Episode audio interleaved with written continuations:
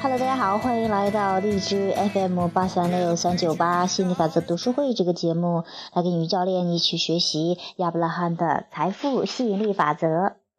那今天我们学的小标题是我如何不再为他们悲伤。杰瑞问过我，大部分时候我之所以不安，是因为看见了别人的痛苦。我该如何使用正面思维法，使我不再因他们的而痛苦？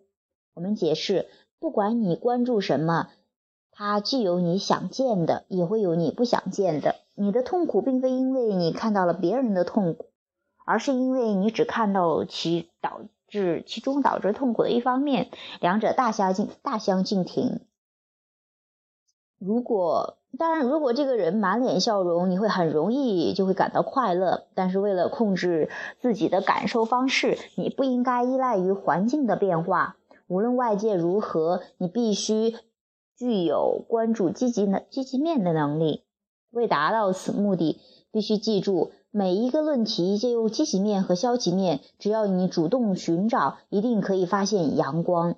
当然，思考眼前的场景要比想象、渴望简单的多。然而，当你确实心情愉悦时，就不会单单是被动的观察者，因为你对快乐的渴望唤起了寻找积极面的热情。你越是关注快乐之物，吸引力法则会给你带来令人愉悦之物，直到你完全进入积极的状态，并忽视与其不符之物。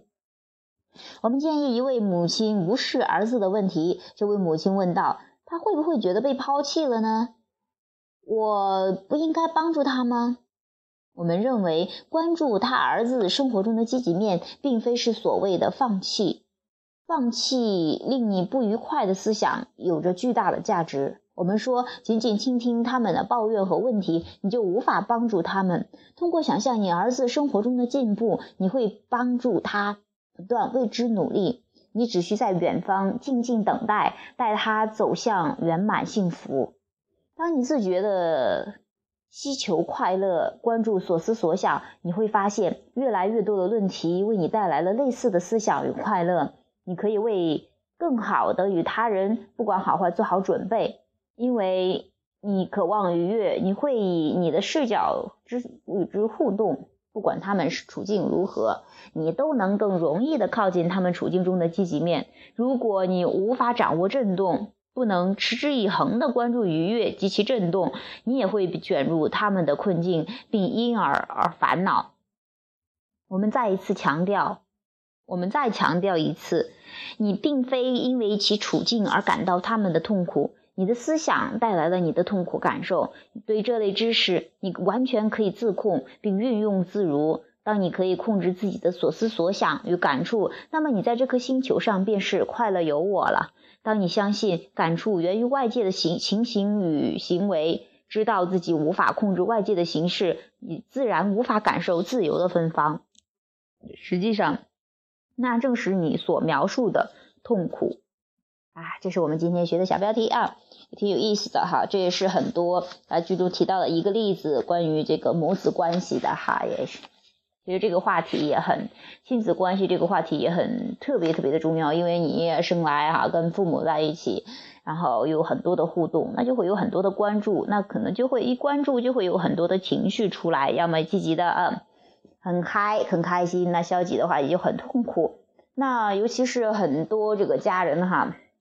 啊会替孩子担心呐，还是要帮他解决问题，然后有又感觉无能为力。有些孩子也会这样反过来去为父母去操心，然后去想着，哎呀，应该为他们尽点什么责任啊，让他们快乐。你会发现，无论你怎么做，嗯，对方都可能开心或不开心，因为。他们开心不开心，只跟他们的想法有关，跟你具体做什么没有关系。但是如果说你看到他们的痛苦，你看到他们不爽，你看到他们抱怨，你也跟着掉进去了，那你就惨了。你不但帮不了他，你还更更呃把自己也扔进去了哈，那只会让这个痛苦更持久一些。